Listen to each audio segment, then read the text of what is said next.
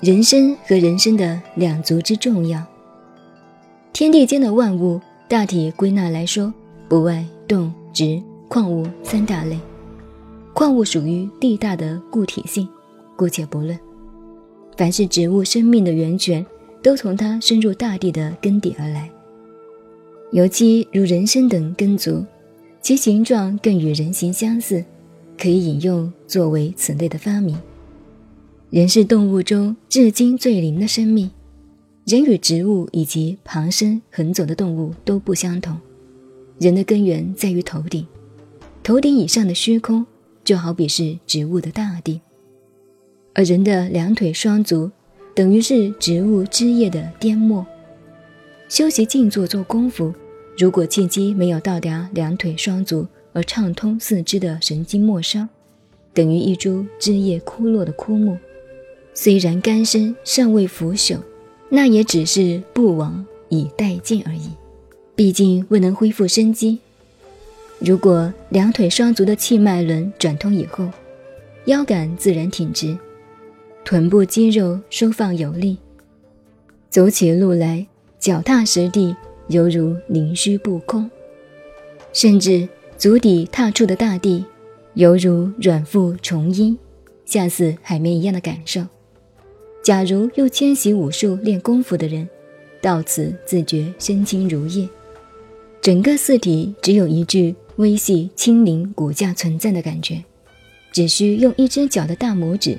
即可立地如钉，自然挺立不倦。相反的，如是因有病而体力衰弱的人，尽死之心，莫使复阳也。同样的，也会产生如上述的感受，不可错从众心，自以为是，那就笑话大了。前面讲过打通任脉的一些粗浅反应和景象，并非就是通任脉的全部细微说明，实际上。任脉是很难打通的，比打通督脉有甚。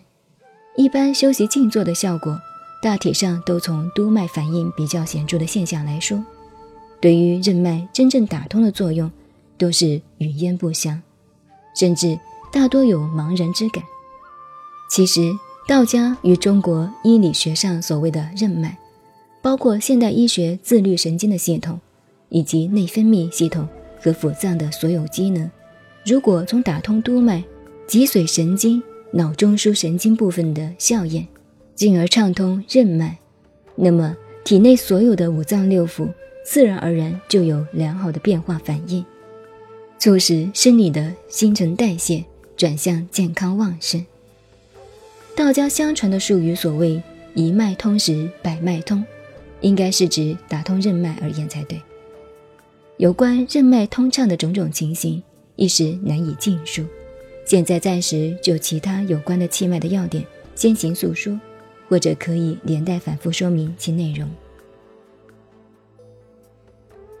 您好，您现在收听的是南怀瑾先生的《静坐修道与长生不老》，我是静静九恩，微信公众号 FM 幺八八四八，谢谢您的收听，再见。